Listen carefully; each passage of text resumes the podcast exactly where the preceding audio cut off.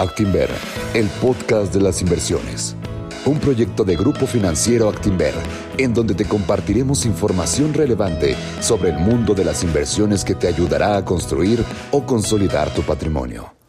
Muy buenas tardes a todos los que nos acompañan el día de hoy. Mi nombre es Luis Moyano, director de Educación Financiera de Grupo Financiero Actinver, y es para mí un enorme gusto darle la más cordial bienvenida a este, su encuentro conocimiento. Un espacio que semana a semana nos hemos dedicado a, crear para difundir precisamente esa información que nos orienta para hacer crecer nuestro dinero. Y como todas las semanas, contamos con expertos invitados que vienen a compartirnos sus conocimientos, los cuales no dudo serán de mucha utilidad a la hora de la toma de decisiones. Antes de empezar, los quiero invitar a que nos sigan en nuestras redes, en Facebook, en Twitter, Instagram, LinkedIn, todos como Actinver. Ahí están cordialmente invitados. El día de hoy eh, vamos a hablar cómo dejar de sabotearnos a la hora de invertir con Walter Buchanan. Un gran, gran ponente. Nada más vean esto. Él estudió administración financiera en la Universidad Autónoma de Aguascalientes y cuenta con más de nueve años de experiencia en el mundo de las inversiones. Nada más nueve años, está muy joven, pero vieran el chorratal que tiene de experiencia, de conocimientos y sobre todo de ganas de compartirla con nosotros. En el 2018 él obtuvo la designación CFA Charter Holder por parte del CFA Institute, la distinción más alta en la profesión de administración de inversiones. Esto ya lo hemos platicado en otros programas, qué es el CFA y eh, la distinción que hace obtener, el poder tener este reconocimiento. Eh, Walter además ha dado cursos en el ITAM, tiene su propio podcast que se llama Money Talks, el otro lado de la moneda, y eh, es director de inversión y socio en SafeNet. Eh, Walter, muy, muy buenas tardes. Muchísimas gracias por acompañarnos el día de hoy. Es un honor tenerte por acá y que, nos puedas precisamente platicar. primero, yo te haría la pregunta, ¿por qué nos saboteamos? Y luego cómo dejar de sabotearnos. Sí, claro, muchísimas gracias Luis por la invitación. Y pues bueno, en la presentación o durante la presentación, pues vamos a ver cómo nuestro cerebro evolucionó y cómo estamos programados internamente para sabotearnos al momento de invertir, porque es algo sumamente contraintuitivo. Vamos a ver por qué. Eh, y pues al final y durante la presentación, pues vamos a estar dando tips para que esto no nos suceda o para poder atemperar nuestra intuición y nuestros instintos. Y, bueno, pues sin más, comienzo con, con la presentación, y donde me gusta empezarla con una frase de Morgan Housel, donde él dijo que invertir no es el estudio de las finanzas, sino que invertir es el estudio de cómo se comportan las personas con el dinero. Morgan Housel eh, es un gran actor, eh, es un gran autor sobre finanzas conductuales, tiene un libro que se llama La, psicología del dinero eh, y pues aborda muchas cosas sobre el tema. Pero bueno, ¿a qué, ¿a qué nos referimos con los sesgos y con sabotearnos a nosotros mismos? Primero, tenemos la, la teoría de que somos agentes económicos racionales, de que los mercados son eficientes y por otro lado surge el behavioral finance. Y sobre esto eh, me gusta empezar con una reflexión que hizo eh, Jim Grant, donde él dice que si fuéramos racionales y si el valor de las inversiones dependiera de descontar los flujos futuros a la tasa apropiada de interés, sería olvidarnos de que quemábamos brujas de que hubo gente que apoyó a Stalin, gente que apoyó a Hitler, y de que cuando Orson Welles narró por radio la novela Guerra de los Mundos, hubo gente que creyó que estábamos siendo invadidos por los aliens. Entonces, esto es un recordatorio de que muchas veces caemos en la irracionalidad y no somos racionales. Eh, y pues bueno, hablando sobre las dos teorías, la de mercados eficientes contra la de behavioral finance, La perspectiva de mercados eficientes, eh, como ya lo comenté, nos dice que los humanos somos entes perfectamente racionales, que siempre estamos buscando maximizar la utilidad y el rendimiento, que tenemos autocontrol y procesamos la información a la perfección, como si fuéramos robots. Por el otro lado, eh, Behavioral Finance nos dice que los inversionistas no somos racionales. En realidad no es que seamos irracionales, sino que más bien somos normales, nuestro autocontrol tiene límites y nuestros propios sesgos de conducta y de emociones pues nos influyen mucho a la hora de tomar nuestras decisiones. Y a todo esto, ¿qué son los sesgos?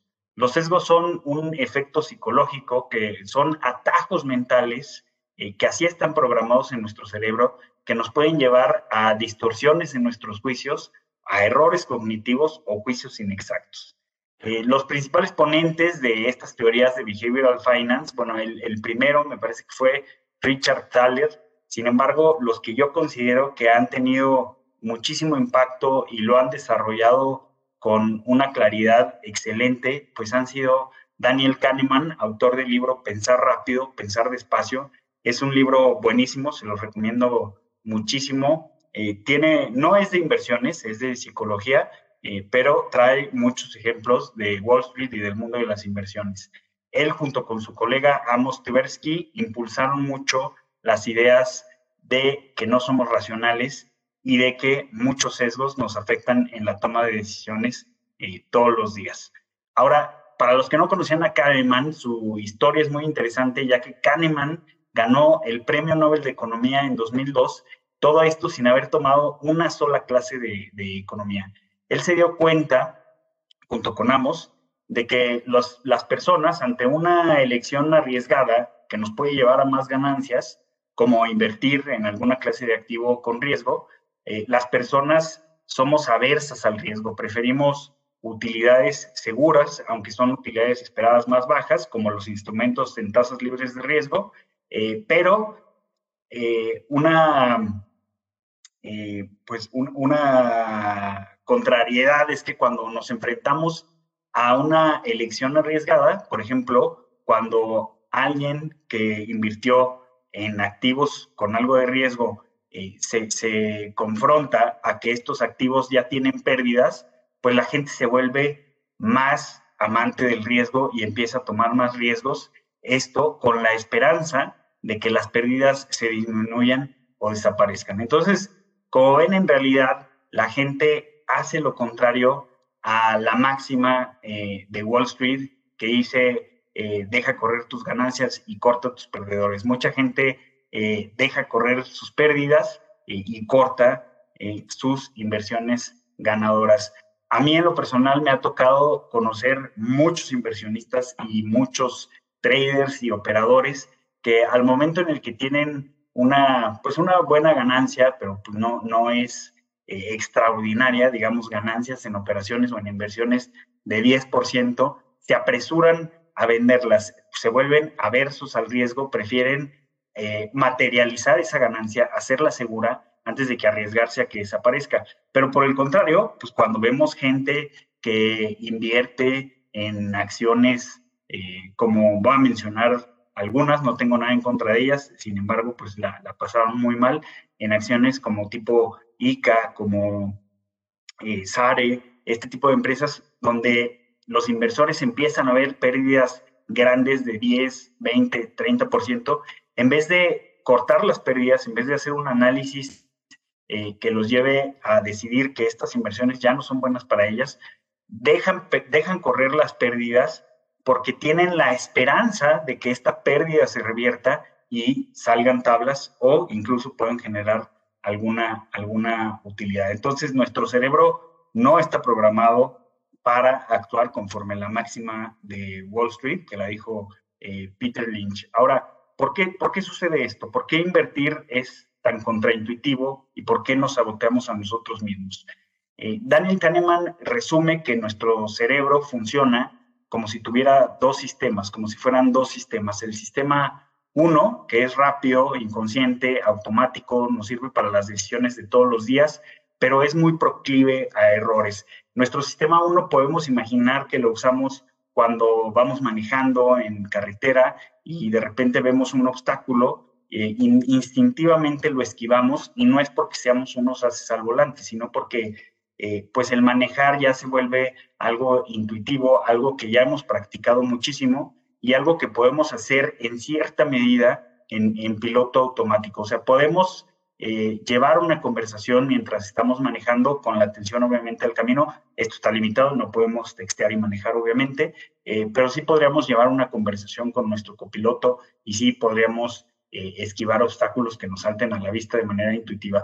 Por el contrario, el sistema 2, el sistema 2 es muy lento, necesitamos toda nuestra conciencia eh, al momento de usarlo. Esto consume nuestros recursos, nos lleva esfuerzos, pero nos sirve a la hora de tomar decisiones complejas como despejar una ecuación matemática o analizar inversiones y hacer eh, pues cualquier tipo de análisis, análisis fundamental, otro tipo de cosas. Sin embargo, es un sistema que es más confiable. Pero como el sistema 1 es rápido y no consume muchos recursos, pues el cerebro es de cierta manera perezoso y muchas decisiones se basan en el sistema 1, aunque es proclive a errores. Eh, ahora, para que se den una idea de cómo funciona el sistema 1 y el sistema 2, me gusta mucho mostrar la ilusión, esta ilusión óptica que se llama Müller-Lyer, donde se nos presentan tres líneas con flechas en los costados en diferente posición. Y pues la cuestión es que la mayoría de las personas, eh, si no tienen daño óptico, claro, ven la línea en medio como si fuera una línea con una longitud mayor. Sin embargo, si entra el sistema 2 y medimos las tres líneas, nos daríamos cuenta de que las tres líneas son exactamente iguales. Eh, ¿Por qué las vemos eh, de manera diferente, pues porque está funcionando el, sistema 1 con la información visual que le estamos mostrando y se crea esta ilusión. Ahora, para que se den una idea de, cómo funciona el sistema 1 ya no en una ilusión óptica, sino a nivel mental, vamos a hacer este ejercicio eh, donde les pido que resuelvan el siguiente problema de la forma más rápida e intuitiva que puedan. El problema que se nos presenta es que tenemos un Rolls Royce y un Ferrari que juntos cuestan 190 mil dólares. El Rolls Royce cuesta 100 mil dólares más que el Ferrari y el problema es cuánto cuesta el Ferrari. Si les pedimos a las personas que respondan rápido, la mayoría, más de dos tercios, intuitivamente van a responder que el Ferrari cuesta 90 mil dólares. Pero de ser así, eh, si el Ferrari costara 90 mil dólares, el Rolls Royce costaría 190 mil dólares y en conjunto costarían 280 mil dólares. Aquí podemos ver cómo mentalmente también somos víctimas del sistema 1. Para contestar el problema, pues tendríamos que analizarlo más a detalle. Algunos quizás hasta tengan que escribir la ecuación y despejarla, pero pues nos daríamos cuenta eh, el sistema 2 llegaría a la conclusión de que el Ferrari cuesta 45 mil dólares y el Rolls Royce 145 mil dólares.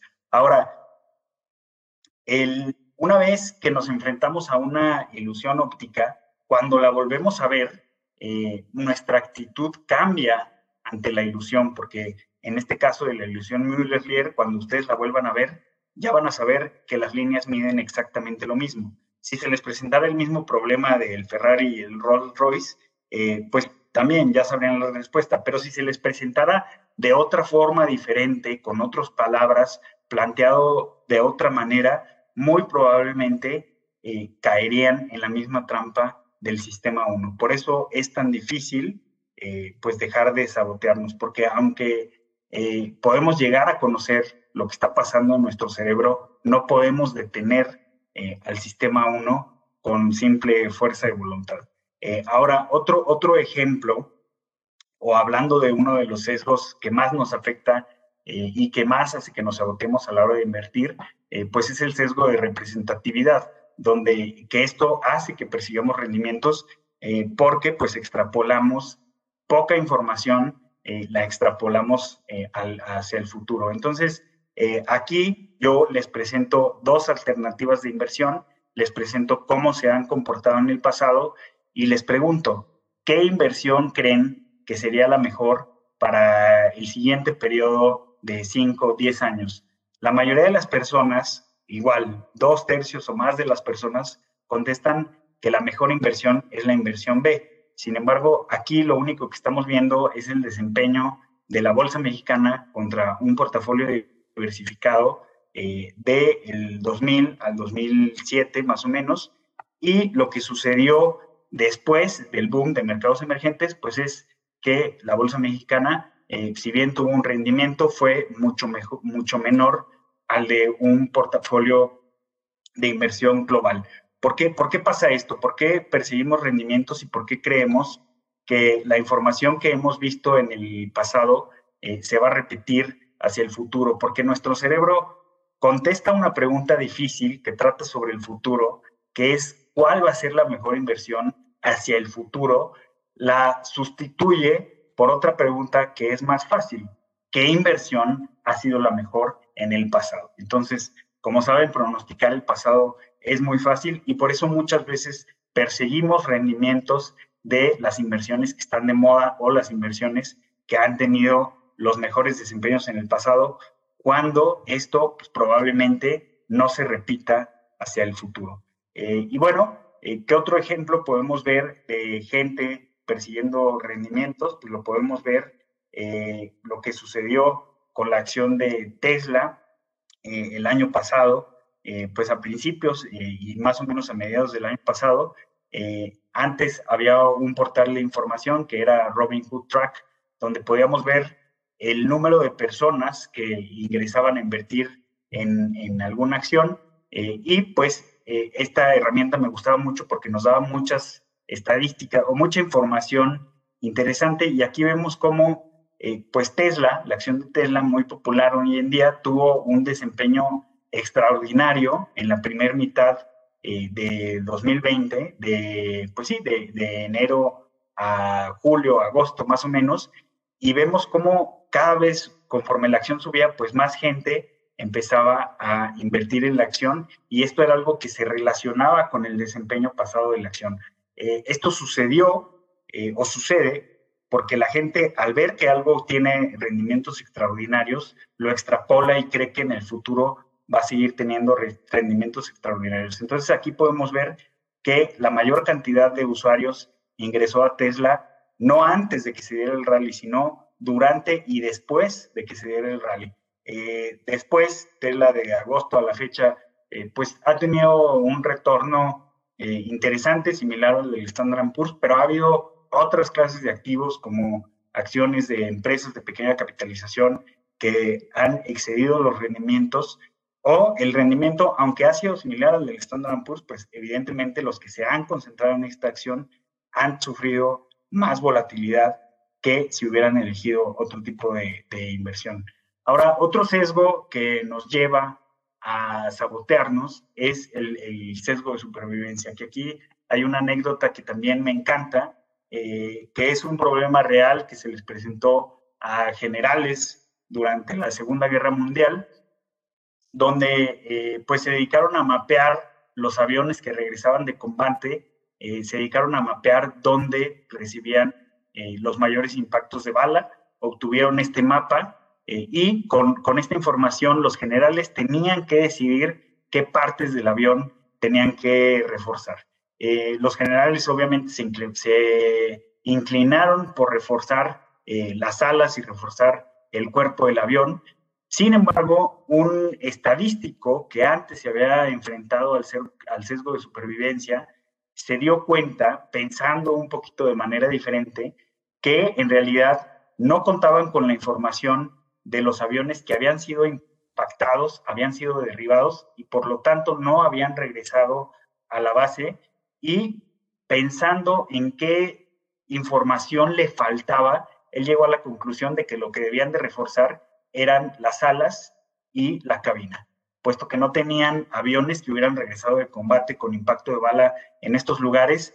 Él llegó a la conclusión de que si los aviones recibían un impacto en estos lugares, recibían daño catastrófico, por lo tanto no regresaban a casa, no tenían esa información y pues esta información faltante podía llevar a un sesgo erróneo de dónde debían de reforzar eh, los aviones. El sesgo de supervivencia en el mercado eh, lo podemos ver cuando se nos presenta el desempeño de un agregado de acciones o el desempeño de ciertos índices, este desempeño puede estar un poquito exagerado o un poquito inflado porque no toma en cuenta los fondos que cerraron, los fondos que no sobrevivieron y que no llegaron hasta el final. Y en el caso de los índices, como van cambiando su composición, pues obviamente no se toma en cuenta el desempeño de las empresas que salen de los índices y que tienen malos desempeños. Pero otra forma más importante para mí o otra forma diferente de ver el sesgo de supervivencia y cómo nos afecta y cómo nos sabotea a la hora de invertir es cuando nos ponemos a analizar los rendimientos de las acciones y del mercado en general. Eh, hoy en día tenemos eh, pues mucha gente que nos dice que si hubiéramos invertido en Facebook, en Apple o en Tesla o en Amazon cuando fueron sus ofertas públicas iniciales, tendríamos muchísimo dinero. Para mí, aquí estamos siendo presas del sesgo de supervivencia, porque si nos ponemos a ver un estudio que hizo Hendrik Bessenbinder, eh, él notó que el rendimiento del mercado se debe solamente al 4% de empresas y emisoras que tienen rendimientos extraordinarios. Dentro de su estudio, él se dio cuenta que el 38% de las empresas que, que, son públicas, pues sí tienen rendimientos positivos, pero son muy similares a los activos libres de riesgo, como los treasuries en Estados Unidos.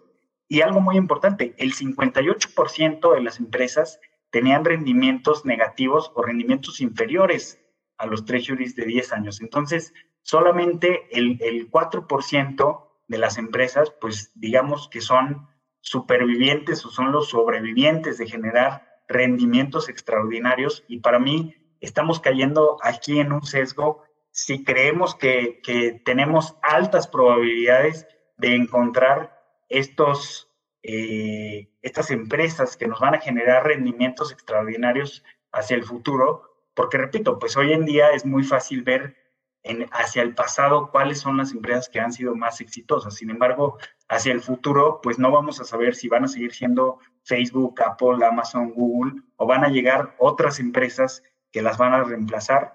Eh, y eh, pues realmente solo un 4% de las empresas que existen hoy en el mercado son las que van a lograr estos rendimientos extraordinarios. Entonces nos podemos sesgar a creer que podemos encontrar eh, estos eh, pues supergeneradores de rendimiento de una forma fácil. ¿Qué, qué otros sesgos eh, nos afectan y están ligados eh, al, al, momento de tomar nuestras decisiones y a la hora de invertir? Otro sesgo es el sesgo de retrospección, donde vemos eventos pasados, creemos que, que eran más predecibles y más explicables de, lo que fueron mientras estaban sucediendo. Ejemplos de sesgo de retrospectiva, pues tenemos eh, la elección de Trump. Antes de que fuera la primera elección de Trump, donde resulta electo presidente de los Estados Unidos, eh, nadie o, muy pocas personas creían que iba a ganar. Las casas encuestadoras le daban la probabilidad de, de victoria a Hillary Clinton. Eh, sin embargo, post elección, después de que Trump gana, para mucha gente fue eh, muy esperado el que Trump ganara. Caían en el sesgo de retrospección diciendo, claro, era obvio que Trump iba a ganar, las encuestas no estaban tomando en cuenta el, el voto de castigo, eh, no se estaba tomando en cuenta el hecho de que la gente contesta algo para ser políticamente correcto, pero en realidad sus preferencias son otras. Era súper obvio eh, que Trump iba a ser presidente de los Estados Unidos. La verdad es que no, la verdad es que en su momento eh, pues no era tan obvio como cuando fue electo, pues el, mercado de futuros eh, tuvo un cierto crash, eh, bueno, un, mini crash o, una baja interesante. Eh, sin embargo, pues de, después, una vez que Trump toma la oficina, el desempeño del mercado eh, fue muy bueno. En México vimos cómo pues el, el, el peso, se, la cotización del peso se disparó y después regresó a parámetros normales, digamos, eh, pero pues también eh, el sesgo de retrospectiva lo vivimos igual con el Brexit, donde eh, los encuestadores le daban poca probabilidad a que la gente en Reino Unido votara por salir de la Unión Europea. Sin embargo, el resultado del referéndum, pues ya lo conocimos, salieron de la Unión Europea y al momento en el que conocemos el resultado, pues fue, fue lo mismo, fue el sesgo de retrospectiva de, claro, era evidente, eh, con, tanta xenofobia en Reino Unido y la situación política, pues la gente iba a optar por salirse.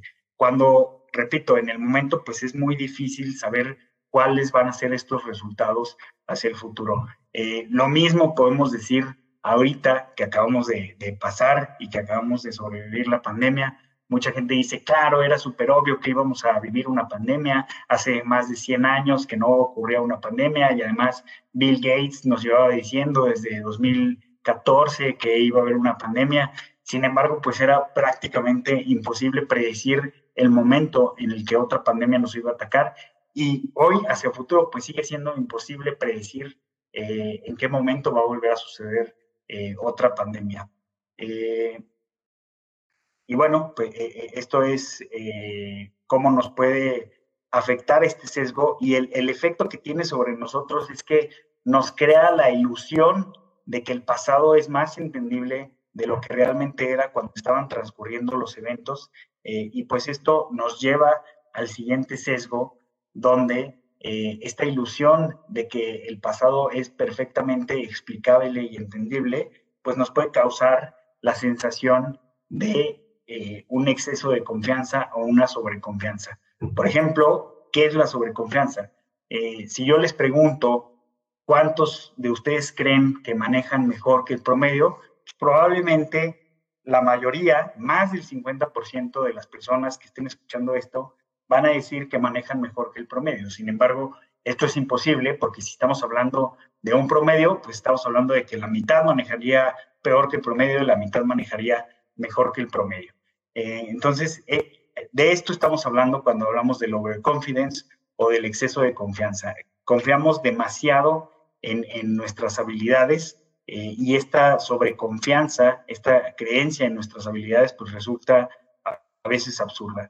y bueno, hablando, continuando hablando del sesgo de superconfianza, esto lo podemos ver en ejemplos históricos, como por ejemplo eh, a, finales de los 90 había un fondo, Long Term Capital Management, que era manejado eh, inclusive por algunos premios Nobel de, Economía, Robert Merton eh, y Myron Scholes, a quien les dieron el premio Nobel de Economía por su fórmula para evaluar opciones, el método Black and Scholes. y bueno, ellos formaban parte del comité de inversiones de Long Term Capital Management, donde ellos estaban tan seguros que su modelo podía generar rendimientos extraordinarios con riesgos acotados, que pues esto los llevó a cegarse a escenarios donde las cosas les podían salir mal, donde podían incurrir en riesgo catastrófico eh, y pues todos los rendimientos que habían generado podían colapsar en un par de semanas. Que justamente como era un fondo que se apalancaba y se apalancaba muchísimo, entre 50 y 100 veces su capital, su, exceso de confianza no les permitió ver un escenario donde por una cuestión de mercado que transcurrió en un par de semanas, pues el fondo perdió todo lo que tenía ganado y incluso toda la inversión inicial y prácticamente se fue a la quiebra. Eh, otros ejemplos de exceso de confianza, pues los podemos ver el año pasado en declaraciones que hicieron grandes inversionistas que no están exentos de cometer estos sesgos, como por ejemplo Rey Dalio, que en febrero dijo que el virus del coronavirus estaba teniendo un efecto exagerado en los mercados, predecía una pronta recuperación cuando pues la economía del mundo se tiene que apagar en marzo, algo que jamás había pasado en la historia económica, eh, y pues los fondos de Rey Dalio sufrieron bastante, tuvieron eh, declives de 10, 14, 9, hasta 21%, y después pues Rey Dalio tuvo que eh, salir a, dar explicaciones y humildemente pues aceptar que estaba equivocado. Este ejemplo eh, pues yo lo pongo para darnos cuenta de que esto también le, sucede a los grandes. Yo soy admirador de, de Ray Dalio, quien tiene el hedge fund más grande del mundo, y considero que tiene un proceso de inversión bastante sólido. Sin embargo, incluso a él eh, le sucede caer eh, en este tipo de sesgos. Y hablando de un poquito de sobreconfianza, hay, hay otra anécdota de un pueblo ficticio de un escritor que le llama eh, Lake Wobegon, el lago Wobegon, donde todas las mujeres son fuertes, todos los hombres son bien parecidos y todos los niños son superiores al promedio. Esto quizá lo podemos aplicar en Investopia, donde si analizamos, si analizamos los rendimientos que tienen los influencers en redes sociales y la gente que postea en redes sociales, eh, todos tienen trades ganadores, todos tienen rendimientos extraordinarios y todos viven en una ciudad que pues es como la que presento en la imagen donde todo es perfecto y todos ganamos y nadie comete sesgos. Entonces, esto es un poquito pues irrisorio y olvidarnos de que realmente eh, pues si tenemos un desempeño promedio, pues quiere decir que a la mitad de la gente le puede ir bien y a la mitad de la gente pues le puede, le puede ir muy mal. Eh, y bueno, hablando también eh, sobre sesgos que tenemos e inclinaciones que tenemos al, riesgo y cosas que descubrieron Daniel Kahneman y Amos Tversky, ellos se dieron cuenta de que las pérdidas pesan más que las ganancias, como lo comentaba al principio, y esto lo podemos comprobar si nos hacemos la pregunta de que en una apuesta, eh, si ganas X cantidad de dinero, pero si pierdes, pierdes mil dólares, ¿cuánto tendrías que ganar para tomar la, apuesta? Yo hice una encuesta, eh, un experimento en vivo en otra de mis presentaciones, eh, donde participaron alrededor de 127 personas.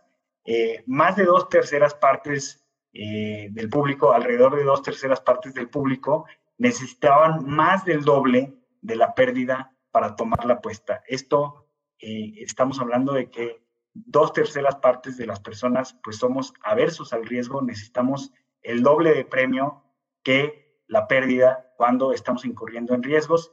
30% de los participantes pues eran neutrales al riesgo, necesitaban mil pesos para una apuesta de mil pesos y menos del 5% de los participantes necesitaban menos de mil pesos para tomar la apuesta. Este 5%, eh, que si se fijan, pues es una parte muy, muy pequeña de esta muestra, pero seguramente también de la población, pues son los risk takers, eh, que pues quizá es gente como Elon Musk o como Jeff Bezos, que tomaron grandes riesgos para tener las empresas que tienen hoy en día.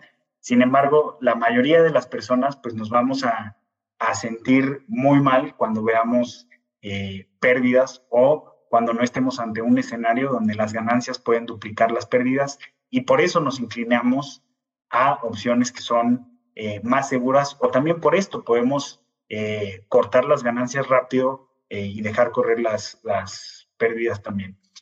ahora, hablando también de esto, el, el, problema que tenemos y el problema que tiene el sistema 1 al momento de representar la realidad es que no estamos hechos para procesar las leyes exponenciales o para procesar matemáticas exponenciales. Eh, y esto nos lleva a problemas en comportamiento eh, de inversionistas y pues nos lleva a que si hay activos que nos dan excelentes retornos de inversión, pues finalmente no los podemos tomar.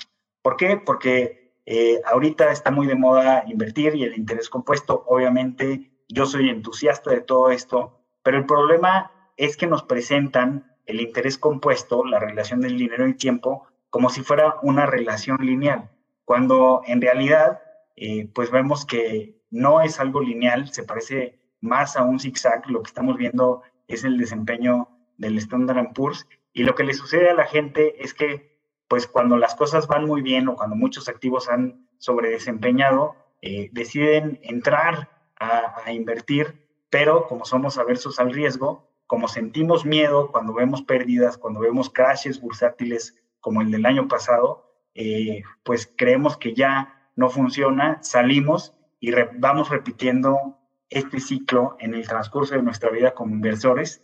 Y por eso nos es difícil generar rendimientos atractivos a pesar de que los activos en sí sí generan buenos rendimientos a través del tiempo.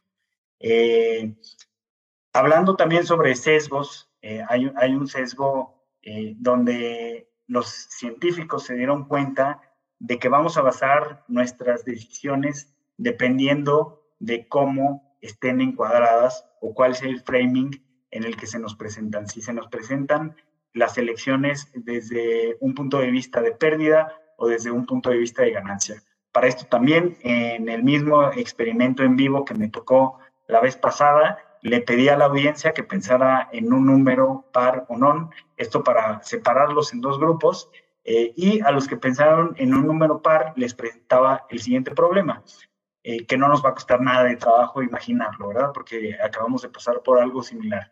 El problema es que hay un brote de un nuevo virus que se espera que mate 600 personas. Se nos presentan dos programas alternativos para combatir esta, esta pandemia. El programa A, salvamos 200 personas, o el programa B, hay un tercio de probabilidad de que se salven 600 y dos tercios de probabilidad de que nadie se salve.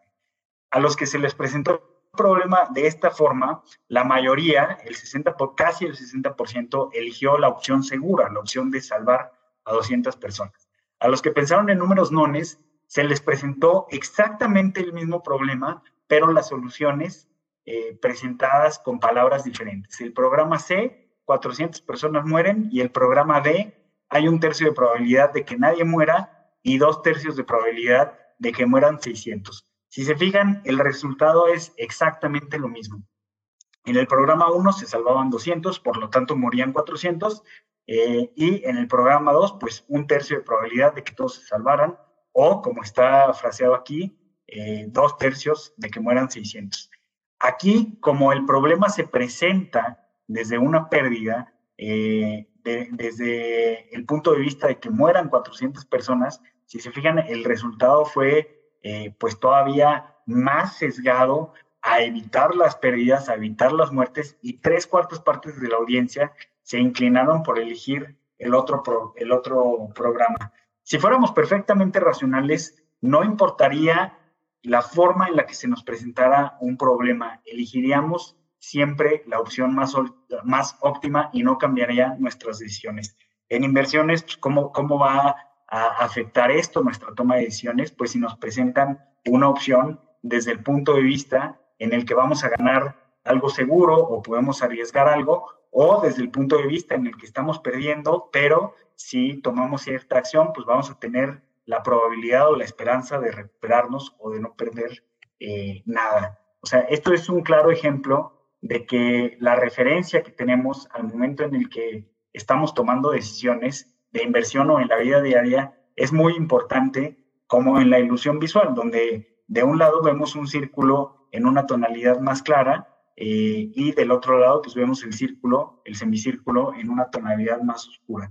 Es exactamente lo que ocurre cuando se nos presentan problemas encuadrados de distintas maneras. Por eso, eh, pues siempre que nos presenten problemas de este tipo, nosotros deberíamos de tratar de encuadrarlo de una manera diferente para ver si no hay una disonancia en nuestra elección. Pero para mí es muy importante esto porque pues nos hace cuestionarlos. ¿Realmente somos libres eh, al momento de decidir? Y nos damos cuenta de que nuestro entorno y la forma en la que se nos presentan las cosas eh, influye eh, muchísimo. ahora, este, este, punto de referencia, ¿cómo, ¿cómo, lo vemos aplicado en, el tema de las inversiones? podemos ver con información de BlackRock que BlackRock obtuvo eh, dos portafolios hipotéticos, un portafolio eh, del Standard Poor's 500 y un portafolio diversificado. Eh, si vemos el desempeño del 2000 al 2002, el portafolio diversificado pierde menos que el Standard Poor's, pero como inversionistas, como nuestro punto de referencia es nuestro patrimonio inicial, pues vamos a sentir que perdimos dinero.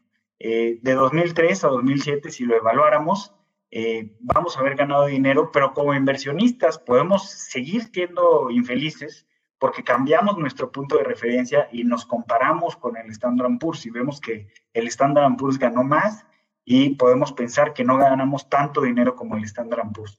Eh, lo mismo hubiera ocurrido durante la crisis de, 2008, hubiéramos sentido que perdimos dinero, aunque el portafolio nos fue mejor, eh, y en la década de 2009 al 2019 eh, el Standard Poor's tuvo un rendimiento casi del doble que un portafolio diversificado, lo cual podríamos cambiar nuevamente nuestro punto de referencia, pensar que no ganamos tanto rendimiento, cuando al final, si, si medimos todo el desempeño, eh, pues al final el portafolio diversificado con menos sobresaltos y menos volatilidad, eh, pues habríamos tenido un rendimiento eh, pues un poco superior al del Standard Poor's y seguramente ajustado por riesgo, las métricas serían mejores. Entonces, aquí nos damos cuenta de que estar cambiando nuestro punto de referencia a nuestro patrimonio inicial o después a la inversión que más va ganando, pues es algo que nos puede hacer sentir miserables, inclusive cuando nuestra estrategia está funcionando y nos está generando eh, rendimientos. Eh, entonces, pues bueno, en resumen, los descubrimientos eh, de Daniel Kahneman y de y, los sesgos que nos llevan a disonancias en, en, nuestras decisiones se pueden resolver, se pueden resumir a este cuadrante donde cuando vemos una probabilidad alta de una ganancia segura, eh, somos, nos convertimos en aversos al riesgo, eh, tenemos un temor a llevarnos una, una desilusión si tomáramos riesgo, eh, pero las disonancias las podemos encontrar en el efecto de esperanza, cuando al revés, cuando tenemos una pequeña probabilidad de ganar una suma extraordinaria de dinero, como por ejemplo una pequeña probabilidad de escoger las superacciones del futuro. Eh, aquí tenemos el, efecto de, esperanza, es, es la razón por la cual muchas personas eh, pues concentran sus portafolios en pocas acciones tratando de encontrar las próximas emisoras que van a ganar rendimientos exponenciales o la misma razón por la que la gente compra billetes de lotería, porque no ven que la probabilidad es baja. Al contrario, el efecto que tiene sobre el sistema 1 es que el sistema 1 ve que hay posibilidad de obtener esta riqueza y estos rendimientos, aunque la probabilidad eh, sea mínima. Eh, sin embargo, también cuando nos enfrentamos eh, a pérdidas, a, pérdidas seguras, al contrario, en vez de asegurar esa pérdida y no perder más dinero, podemos tomar malas decisiones al buscar más riesgo como ya lo mencioné, pues cuando estamos en inversiones o trades eh, perdedores, donde un análisis quizá fundamental, detallado, pues nos llevaría a la conclusión de que ya no es la mejor opción eh, seguir con ese curso. Eh, y pues también cuando nos enfrentamos a probabilidades bajas de pérdidas grandes, nos convertimos en aversos al riesgo y por eso esta es la razón por la cual pagamos primas, que a veces pueden ser caras, primas de seguros, ¿no? Eh, que son, son necesarias para protegernos ante eventos catastróficos, pero a veces el precio que pagamos para cubrirnos de estos eventos catastróficos puede ser eh, muy alto o muy caro eh, por el impacto mental que les, que les asigna el sistema 1. el estudio de Bessenbinder, de Bessenbinder, lo vuelvo a poner para recordarnos justamente lo que para mí ha sido una sorpresa como asesor en inversiones, cuando yo les presento a, inversionistas esta información donde solo un 4% de las acciones son super ganadoras y la recomendación o el cómo dirigir este sesgo eh, de supervivencia eh, es la recomendación pues es tener un portafolio diversificado a través de algún fondo que invierta en una amplia mezcla de acciones, eh, hacer este tipo de inversiones en instrumentos colectivos, fondos o ETFs, donde vamos a tener cientos de empresas y así vamos a incrementar nuestra probabilidad de tener este 4% de acciones super ganadoras. Claro, también vamos a tener las acciones que no ganan tanto, vamos a tener las acciones que ganan más o menos, pero teniendo un portafolio robusto, pues vamos a garantizar que tenemos las acciones buenas y que el portafolio en general, en global, pues nos va a dar buenos rendimientos. Para mi sorpresa, lo que la gente ve y lo que la gente procesa, no sé si les esté pasando a ustedes, es que ven el efecto de esperanza y el efecto de posibilidad y ven que hay un 4% de probabilidad de encontrar estos super ganadores. Y claro, hay gente que lo hace como Warren Buffett, como Peter Lynch, eh, como otros seleccionadores de acciones, pero no debemos de olvidar todo el trabajo intelectual y físico que estas personas ponen en su labor para encontrar eh, estas superacciones y no las atrapan todas, inclusive ellos mismos tienen periodos en los que son superados de manera amplia eh, por el mercado. Ahora, otro de los sesgos y otra de las cosas que nos afecta, voy a hablar de esto rápido porque ya estamos por, por terminar, es la disponibilidad y los eventos raros. ¿Por qué vemos un comportamiento tan diferente de la gente joven, de los TikTokers y, por ejemplo, de, de los llamados baby boomers? Porque a los baby boomers les ha tocado vivir crisis financieras, les tocó el crash de 2018 y tener disponibles estos eventos hace que sean más cautos, hace que sean más aversos al riesgo porque ya les tocó vivirlos de primera mano.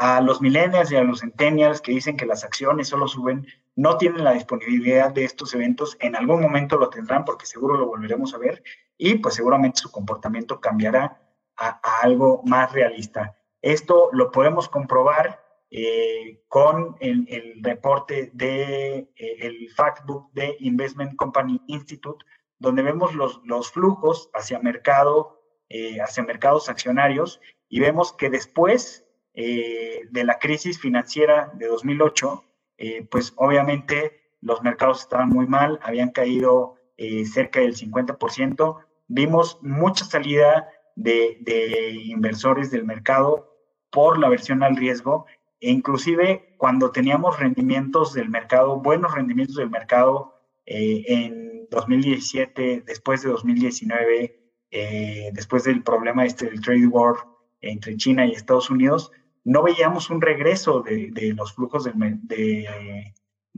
dinero a los mercados de capitales, quizá por las generaciones traumadas por los eventos recientes, que pues esto a lo mejor vemos que se revierte eh, con los nuevos participantes del mercado que no les ha tocado vivir este tipo de eventos y, pero pues quizá hace que tengan un, un comportamiento un poquito eh, más imprudente. Eh, pero estos eventos raros también nos pueden llevar a, ser demasiado cautos, a, a, que lo negativo pese más que lo positivo y a que pongamos demasiada atención a análisis como Jeremy Grantham, un analista que hace poco salió a decir que la burbuja de las burbujas iba a estallar, que nos preparáramos para el último baile. Eh, el problema de hacerle caso a este tipo de pronósticos es que los hacen todo el tiempo. Aquí está Jeremy Grantham en 2011, en 2013, en 2013 también, eh, en 2016, todas las veces diciendo que el mercado va a caer, que la burbuja va a estallar. Debemos de tener cuidado a qué prestamos atención, eh, a nuestro sesgo de confirmación, eh, si nos inclinamos a ver información que solo alimente nuestros miedos o a ver información que solo alimente nuestra euforia y nuestro optimismo, porque pues en realidad si hacemos un análisis más enfocado, más objetivo, pues nos daremos cuenta de que la verdad quizá ya sea en medio y de que quizá estaríamos mejor sin escuchar eh, pues tanto los pronósticos catastrofistas como los pronósticos eh, súper, súper eufóricos.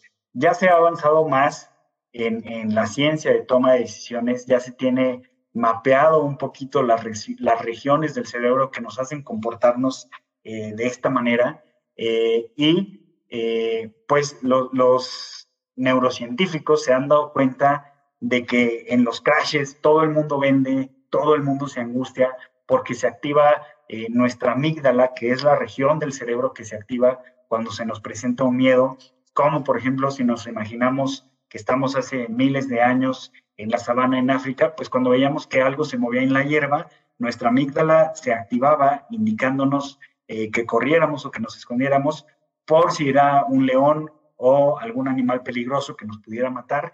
Lo mismo sentimos cuando nos enfrentamos a pérdidas en el mercado y por eso tenemos eh, los comportamientos intuitivos que pues nos llevan a, a, sabotearnos y nos llevan a tener un desempeño pobre como, como inversionistas.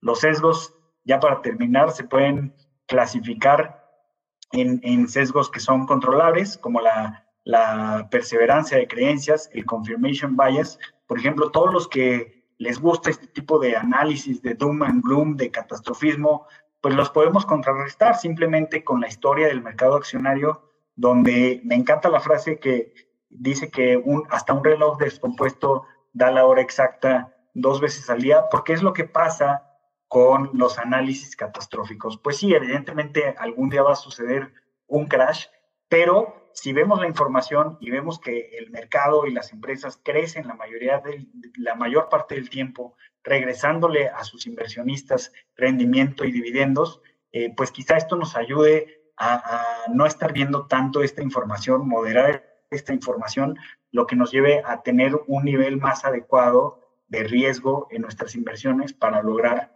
eh, mejores rendimientos. Igual, los errores al procesar la información, por ejemplo, el que un activo haya subido eh, tres años, pues ahorita ya vimos que no necesariamente va a subir los próximos tres años. De hecho, la regla sería una regresión de la media y que subiera otro activo, cuál no lo sabemos. Eh, pero hay errores emocionales que son más difíciles de controlar, como la aversión a la pérdida, eh, el overconfidence o, la superconfianza, eh, que pues siempre los vamos, a, los vamos a tener dentro de nosotros mismos y son un poco más difíciles de superar, pero los podemos atenuar un poquito con la práctica. Y bueno, creo que ya se nos acabó el, tiempo. no sé si haya algunas preguntas eh, o algunos comentarios, Luis. Sí, sí, sí, sí, por supuesto que sí, Walter. Hay, eh, eh, todavía estoy viendo la, presentación. Este, école, ahí te estoy viendo bien. hay muchísima información. muchísimas gracias, nos has tocado un punto eh, medular, ¿no? Lo, cómo pensamos y cómo actuamos, ¿no? El, principio de, lo que son las ciencias de las finanzas cognitivas, ¿no? O el comportamiento financiero. Y aquí salen varias, varias cosas, ¿no? Antes de llegar a la, conclusión, sí, fíjate que, que me gusta mucho lo que dijiste, me gustó mucho lo que mencionaste de estas noticias tendenciosas que nos pueden llevar, eh, por un lado, a ser sobre optimistas o sobre pesimistas, o llenarnos la cabeza de una cantidad de información que ya no sabemos ni qué es cierto, ni qué es verdad, ni qué procesamos, ni qué no procesamos. Y eso obviamente tiene un efecto hacia la persona eh, en cualquiera de los dos lados. Y esto lo vemos día a día con las redes sociales, ¿no? Facebook, Twitter, el mismo WhatsApp, que te mandan una cantidad de información. ¿Cómo nos sugerirías alguna estrategia que tú sugieras para poder limpiar un poquito ese ruido? Porque ya muchas veces ya no es noticia, ya solamente el ruido sobre lo mismo y lo mismo y lo mismo. ¿Qué pues, sugieres? Pues bueno, mi, consejo sería que nos pongamos a, analizar, o sea, que hiciéramos un análisis, por ejemplo, es, muy sencillo, podemos eh, analizar las noticias que hemos leído en las últimas semanas y podemos analizar objetivamente cuáles nos han servido y cuáles fueron absolutamente ruido. Entonces aquí nos vamos a dar cuenta de que la mitad o más de esa información pues era meramente ruido, era meramente información eh, inútil, alguna quizá hasta amarillista, y haciendo este análisis, pues quizá nos podamos empezar a, desinfoxicar, más que en la era de la información, yo creo que estamos en la era de la infoxicación, donde tenemos eh, tweets, noticias todo el día, fake news, eh, ya no sabemos a quién hacerle caso, pero si lo analizamos, pues nos podemos empezar a, desintoxicar de toda esta sobrecarga de información eh, y podemos poner atención a lo que leemos, que, pues quizá es más objetivo, es más de análisis, quizá nos vamos a dar cuenta que no necesitamos estar leyendo las noticias todos los días, eh, quizá nos vamos a dar cuenta de que muchas noticias o mucha información, pues basta con ver el encabezado ya, y con el tiempo, pues quizá nos vayamos entrenando a, ser más selectivos en la información que procesamos o a quién leemos. Yo, por ejemplo, eh, pues leo muchísimos blogs como el de Morgan Housel, como el de Ben Carston, como el de Michael Badnick, eh, información que no es tan frecuente, pero, pero que creo que aporta más relevancia. Claro, corres el riesgo de que se te pierda, o sea, al reducir la cantidad de información que consumes, pues corres el riesgo de que se te pierda información importante, pero ese riesgo eh, pues existe cuando estás analizando toda la información porque no tienes capacidad para, para, estar analizando todo y lo que sí haces pues es que quitas mucha basura y quitas mucho ruido, ¿no?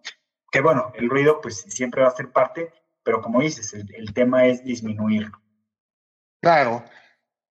Y en ese sentido, eh, pues podríamos platicar de los sesgos, ¿no? Ahí que es el de la sobreconfianza, yo tengo tanta información, o mi amigo me dio tanta información, o, y, y ahí caes precisamente en esa sobreconfianza, que lo hemos dicho en el programa en muchas veces, ¿no?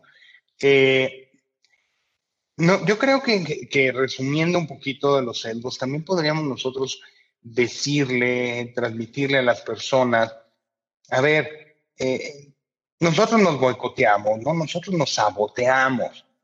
Eh, ya eh, Walter lo estuvo mencionando, ¿no? Que eh, por aversión al riesgo, por el sesgo de supervivencia, por eh, la retrospección, o porque creemos que nosotros no nos vamos a equivocar, ¿no? O que, esto sucede mucho, sobre todo en las generaciones jóvenes, ¿no? Hasta que se dan el primer trancazo. Y no ataco a los jóvenes, no estoy atacando a los jóvenes, pero es, es, parte de los cambios del ser humano, el experimentar y el ver. Si no, estaríamos quietos en una sabana y nunca hubiéramos bajado el árbol. Yo creo, yo creo que en ese sentido sí es muy importante por el lado del público que vea esos factores y crea un poquito más. En este caso, eh, en Actinver, en sus fondos, como bien lo dijiste, que no crean que son superiores al mercado, como también lo dijiste, y que muchas veces las emociones nos juegan al revés. Yo creo que sí, como, como tú lo mencionas, y yo soy ferviente eh, pues, seguidor y apoyo la emoción, hay equipos de profesionales que a eso se dedican. Se dedican precisamente a analizar eh, las empresas, a analizar las mejores inversiones. No le van a atinar todo el tiempo, no, no le van a atinar. Pero van a tener una gran posibilidad una gran probabilidad de ser más eficientes con el manejo de los recursos en un portafolio diversificado. ¿Qué tiene que hacer la persona? Eh, el inversionista, pues invertir en los fondos, invertir con el objetivo que quiere, que sean, vayan de la mano, ¿no? Que se alíen con sus objetivos y metas. Y la gráfica que tú mencionaste, yo creo que es maravillosa, donde el mercado va para arriba, todo el mundo está contento. El mercado va para abajo, todo el mundo está triste. Las inversiones, como bien lo dijo Walter, no son lineales. Algunas veces va a ir para arriba, algunas veces para abajo, pero hay que verlas en el largo plazo.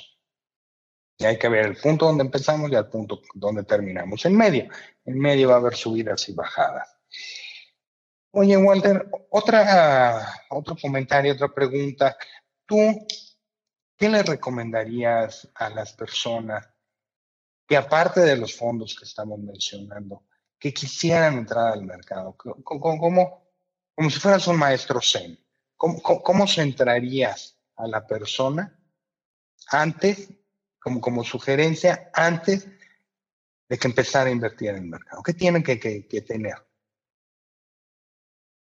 Pues antes, e, es una excelente pregunta, pues an, antes de, de, entrar al mercado, realmente lo que tenemos que tener es un conocimiento de nuestras emociones, eh, tanto si somos demasiado optimistas o sea, no hay características que sean buenas o malas, pero si somos demasiado optimistas, si somos demasiado ansiosos, eh, el conocernos a nosotros bien, eh, pues nos va a llevar quizá a, a si sabemos que somos demasiado optimistas y vamos a tomar demasiados riesgos, pues quizá el asesorarnos y, y el atemperar un poquito eh, esta sobretoma de riesgos e igual, si, si nos conocemos muy bien y sabemos que somos muy ansiosos y muy nerviosos, eh, pues también esto nos puede llevar a, a, a temperarnos, a, a, quizá, obviamente, pues alguien que es muy ansioso, este, pues nunca va a tomar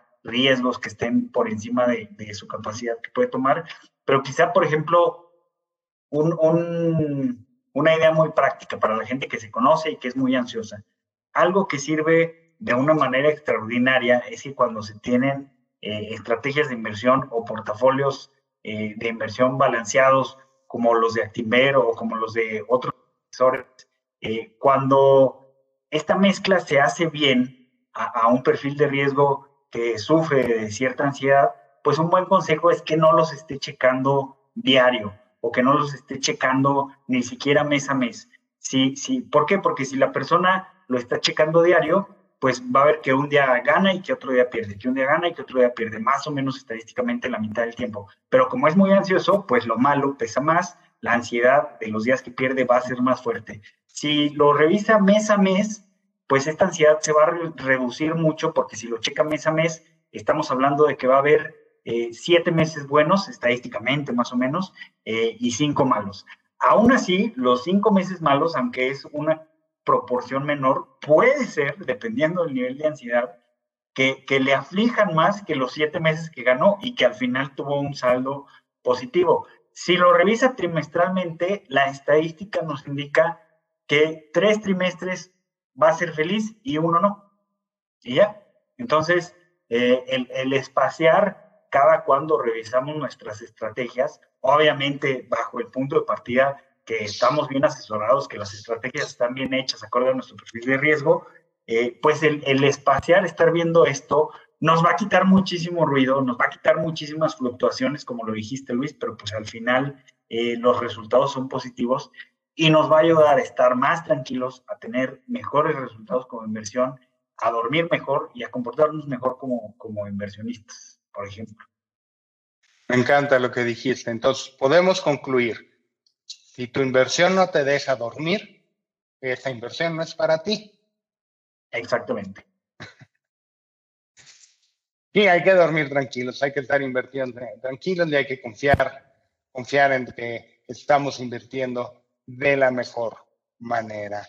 Eh, Walter, ya tenemos el tiempo encima. Yo te quiero agradecer muchísimo eh, tu compañía, tu presentación valiosísima, siempre eh, hablar y conocernos un poquito mejor, conocer cómo, cómo las emociones o nuestros comportamientos no son precisamente lo que, lo que dicen, la, predicen los modelos matemáticos económicos, ¿no?